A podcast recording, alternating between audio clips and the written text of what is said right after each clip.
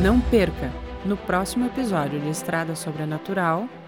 Quando o caminhão chegou ali perto de Montes Claros, mais ou menos ali, ele começou a querer dar problema de novo. Mas eu fui devagarzinho, de boa, sossegadinho, até que passei Montes Claros. Quando chegou num lugar ali, esse lugar que eu falei aí, o, o chamado Barrocão, esse caminhão ele travou o motor de novo. Enfim, aí eu entrei ali à direita ali, tô descendo. Descendo do meu lado direito. Eu reparei uma casinha. No meio do nada ali, no meio dos pastos ali, sabe? Uma casinha.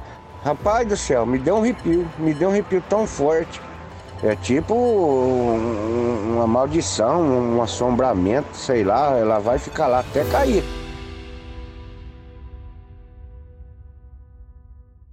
Estrada Sobrenatural. Para quem tem um fraco por histórias fortes.